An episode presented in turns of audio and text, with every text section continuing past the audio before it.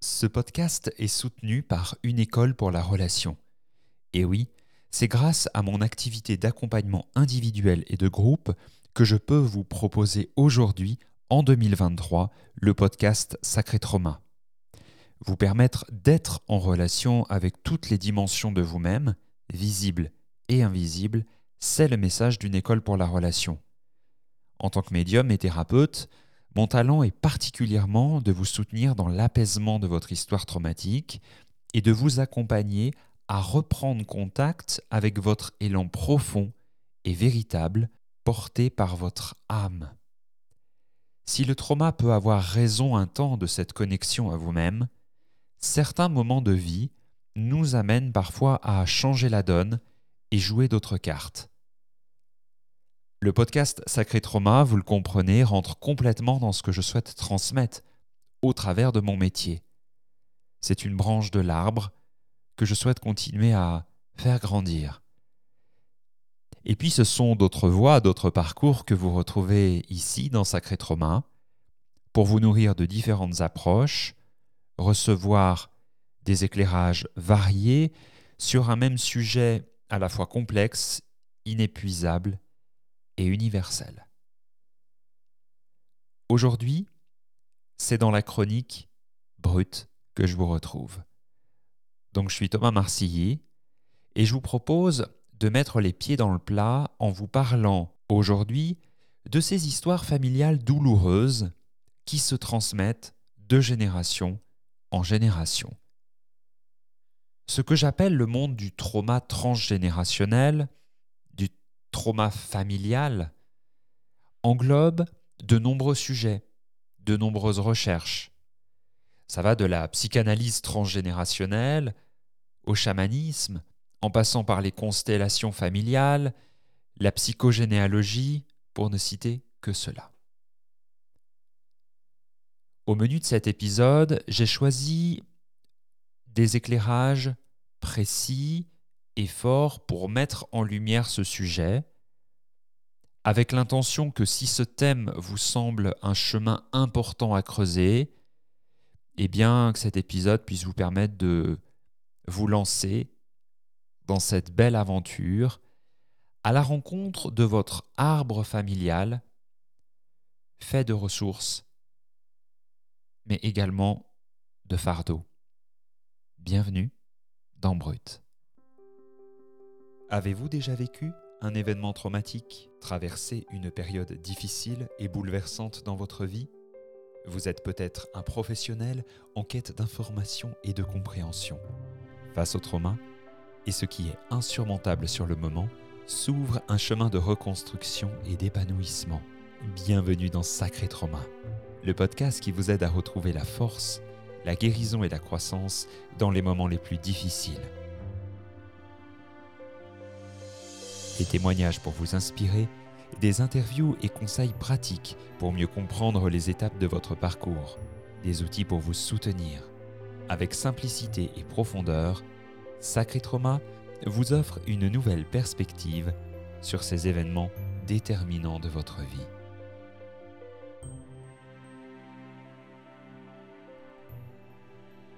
S'il n'y a aucune famille parfaite, il y a des ressources sur lesquelles nous pouvons nous appuyer pour avancer dans la vie. On peut appeler ça les bons héritages. Et puis, il est aussi essentiel de mettre son nez parfois, malgré nous, dans des histoires non résolues de notre famille, pour vivre déjà soi-même de la tranquillité.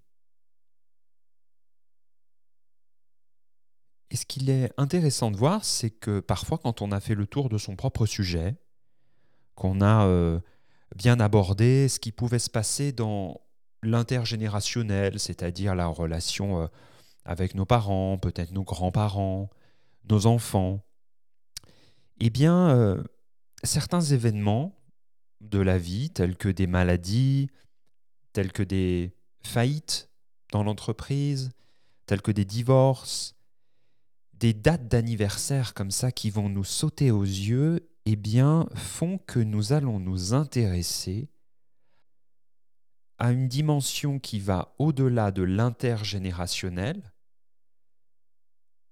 que l'on appelle le transgénérationnel. C'est-à-dire que notre intérêt,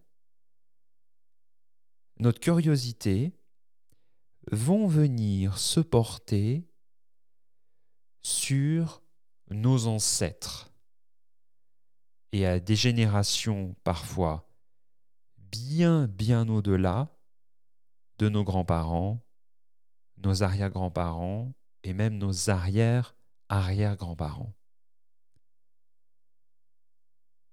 Lorsque je vais inviter un client à se pencher sur son arbre familial, c'est non pas pour ouvrir une porte qu'il faut absolument ouvrir, mais c'est pour pousser une porte qui était déjà ouverte, mais qui était un peu difficile à voir, parce que j'ai pu mesurer tant de fois, observer tant de fois dans les accompagnements que quand j'abordais le sujet du transgénérationnel, eh bien, mes clients pouvaient être en contact, alors soit avec un intérêt un peu euh, exacerbé, et ça, à mon sens, c'est plutôt positif, et à l'inverse, beaucoup se retrouvaient un peu confrontés avec de la lassitude ou cette petite voix à l'intérieur qui disait euh, non, je, ça m'intéresse pas. Et c'est ainsi que parfois il faut un peu de temps, se donner un peu de temps pour plonger dans son arbre familial. Comme je l'explique, ce n'est pas parce que on ne regarde pas l'inconscient que celui-ci ne va pas agir dans notre vie.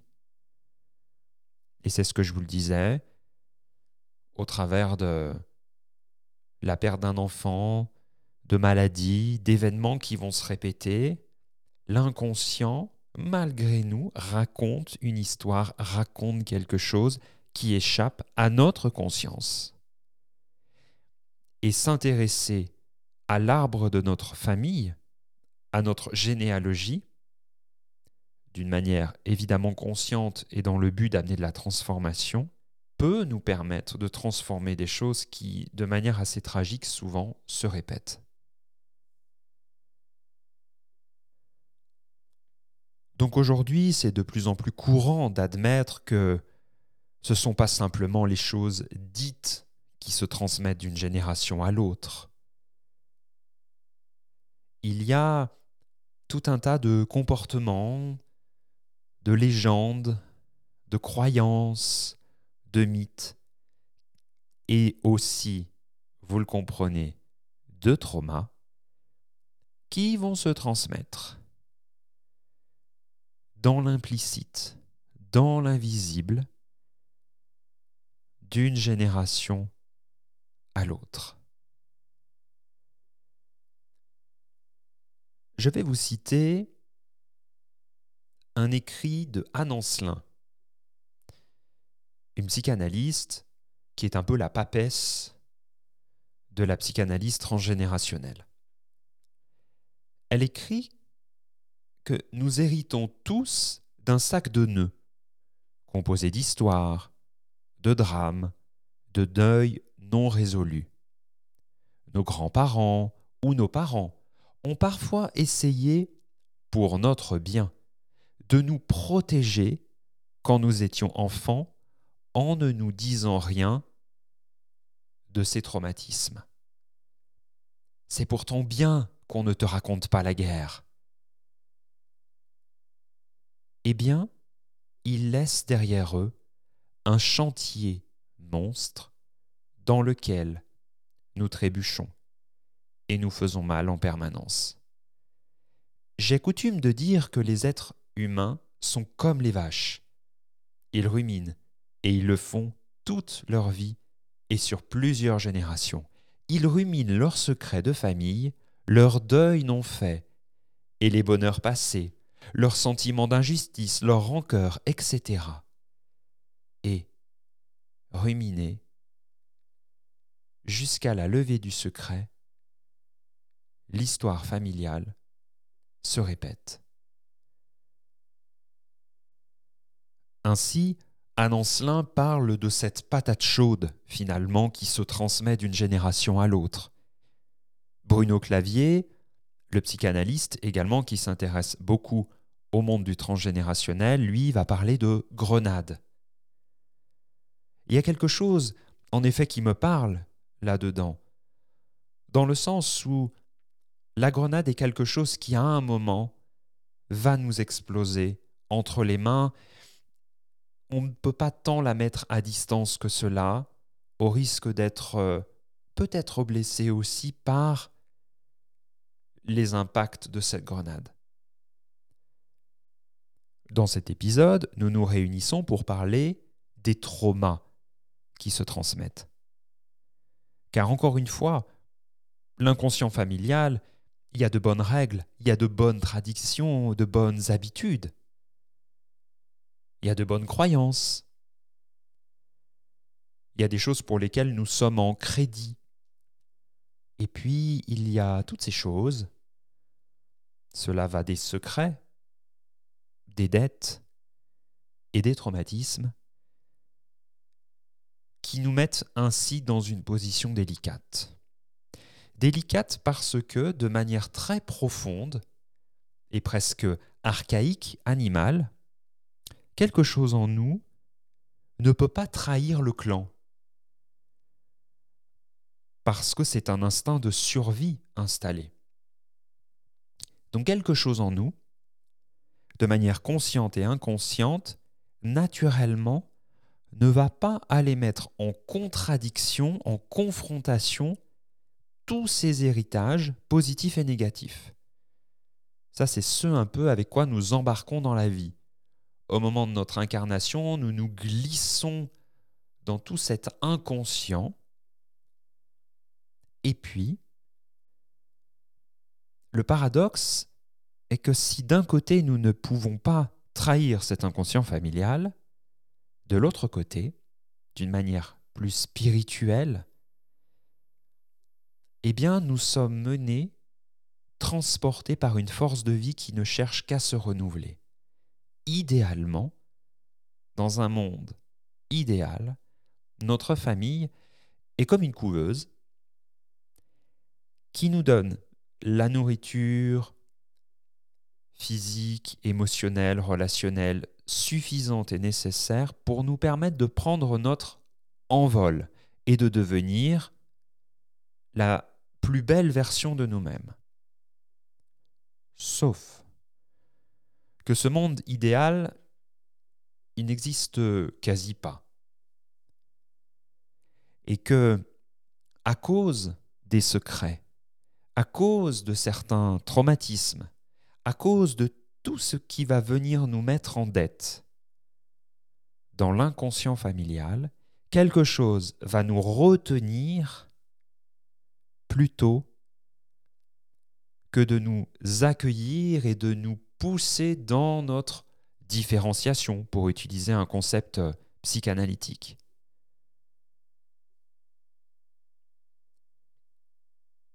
Et une bonne partie de notre vie peut être euh, menée par ces deux énergies-là. Quelque chose qui nous retient et quelque chose qui nous pousse à faire autrement.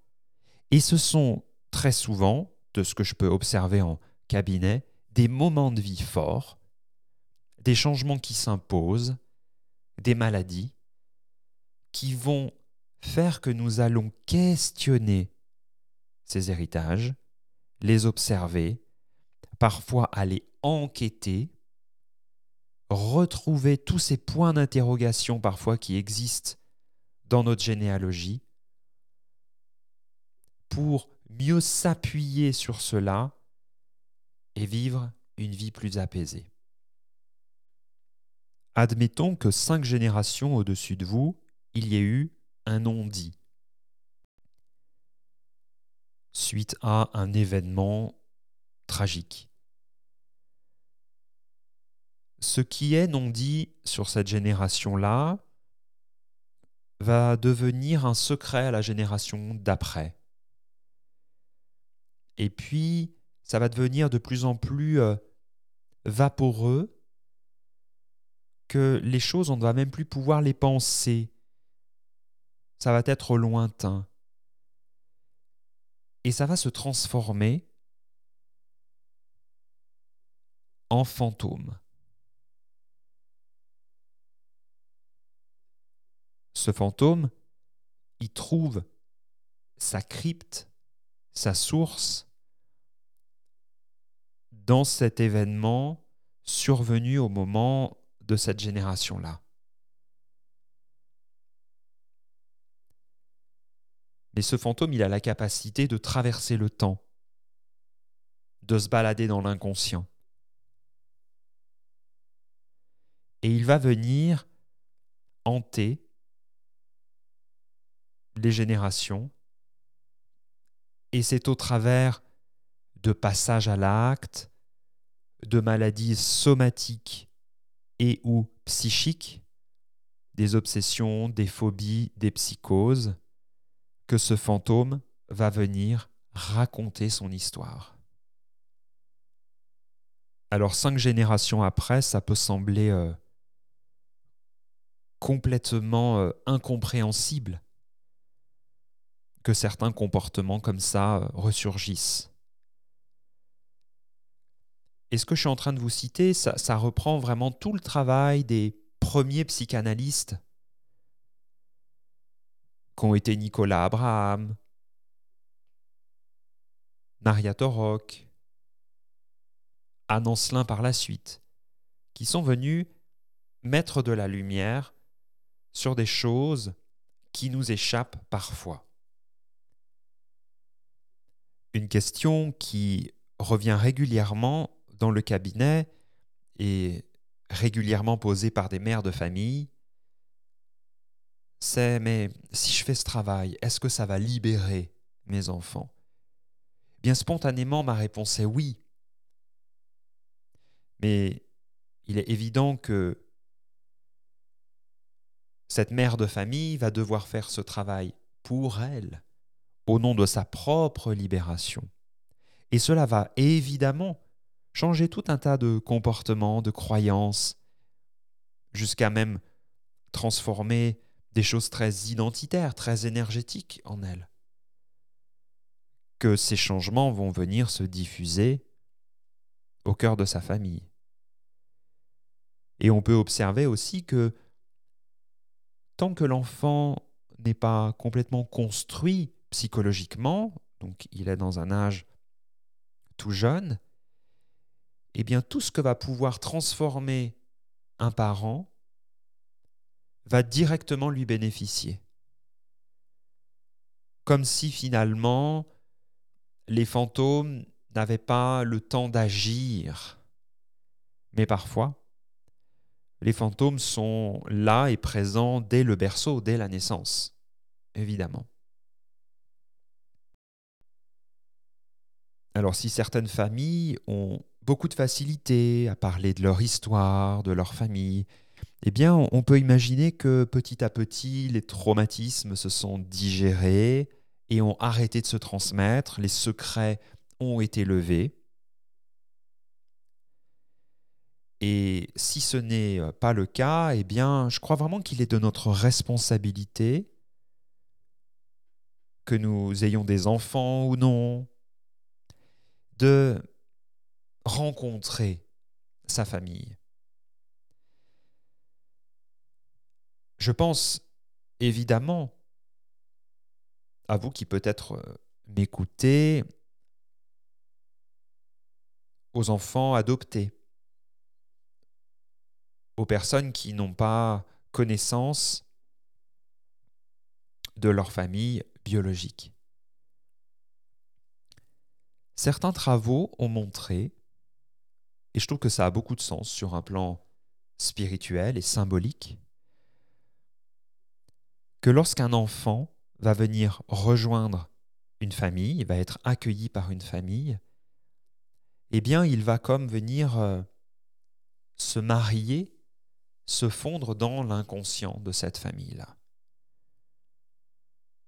Il y a quelque chose de très fort dans le mécanisme de l'adoption, qui, de manière aussi euh, très certainement euh, psychologique, vient créer des connexions. Et donc, il est tout à fait euh, intéressant, même si vous avez été adopté, de rencontrer l'histoire de votre famille d'accueil et ou de voir comment vous pourriez retrouver une connexion, ne serait-ce qu'avec votre pays natal. Alors tout ceci vraiment est à prendre euh, en fonction de ce qui vous parle, de là où vous en êtes. Il y a évidemment zéro injonction, zéro obligation. Et je m'appuie davantage sur la croyance que j'ai que, selon moi, c'est toujours bon de mettre de la relation dans des endroits où il n'y en a plus.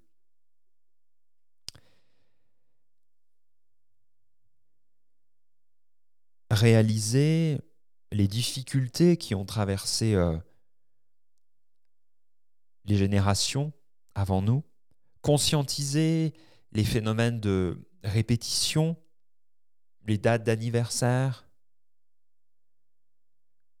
pour venir par des actes symboliques et déjà en les mettant en lumière, arrêter des répétitions,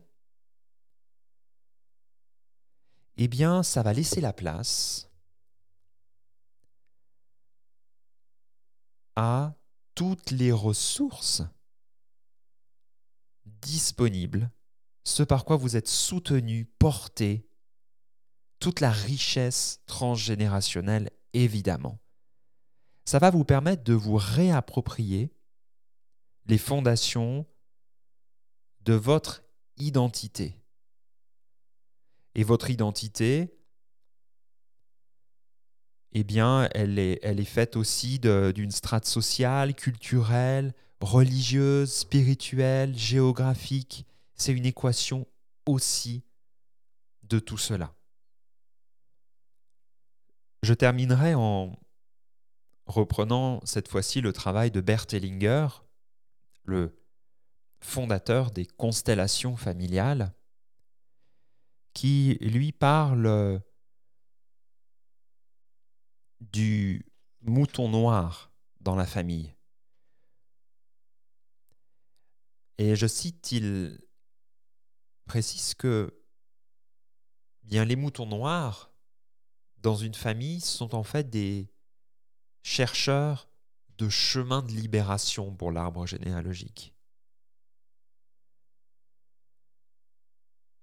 Ce sont des membres de la famille qui ne vont pas s'adapter aux normes ou aux traditions de ce système familial et qui vont amener une révolution au sein de cet inconscient familial. Alors vous vous reconnaissez peut-être euh, dans ce rôle-là, et il est vrai que j'ai pu observer à de très très nombreuses reprises que les personnes qui entament ce travail de transformation d'un héritage sont ces personnes qui sont en effet euh, des chercheurs appelés par euh, les ancêtres pour y amener de la nouveauté, amener de l'apaisement et de la détente.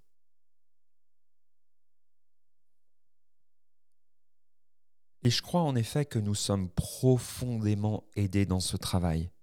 Qu'une fois que nous nous engageons à mettre de la lumière et de l'amour là où il n'y a que le secret, la retenue, l'interdit, eh bien, nous sommes aidés par des dimensions invisibles, des dimensions qui nous dépassent, mais également ces dimensions ancestrales de vous-même. Et je, je boucle avec ce paradoxe que j'évoquais avec vous tout à l'heure, il y a quelque chose qui à la fois nous empêche de trahir le clan et en même temps de le révolutionner. Et euh, amener de l'amour, amener de la lumière, amener de la transformation, ce n'est pas trahir. C'est justement remettre de l'amour là où il a le droit d'exister. Donc dans cet épisode, je n'ai très certainement pas évoqué tout ce que je peux vous partager sur ce sujet passionnant, fascinant et qui est un vrai levier de, transformation, mais nous continuerons voilà, au fil des chroniques à, à explorer ce thème. Quant à moi, je vous dis à très bientôt dans Sacré Trauma. Et c'est grâce à vous que ce podcast peut continuer vraiment à exister. Donc, euh, moi, je vous invite à partager les épisodes qui font sens pour vous à une, deux, trois personnes. Et c'est ensemble que l'on fera fleurir cette euh, belle expérience que nous vivons au travers de Sacré Trauma.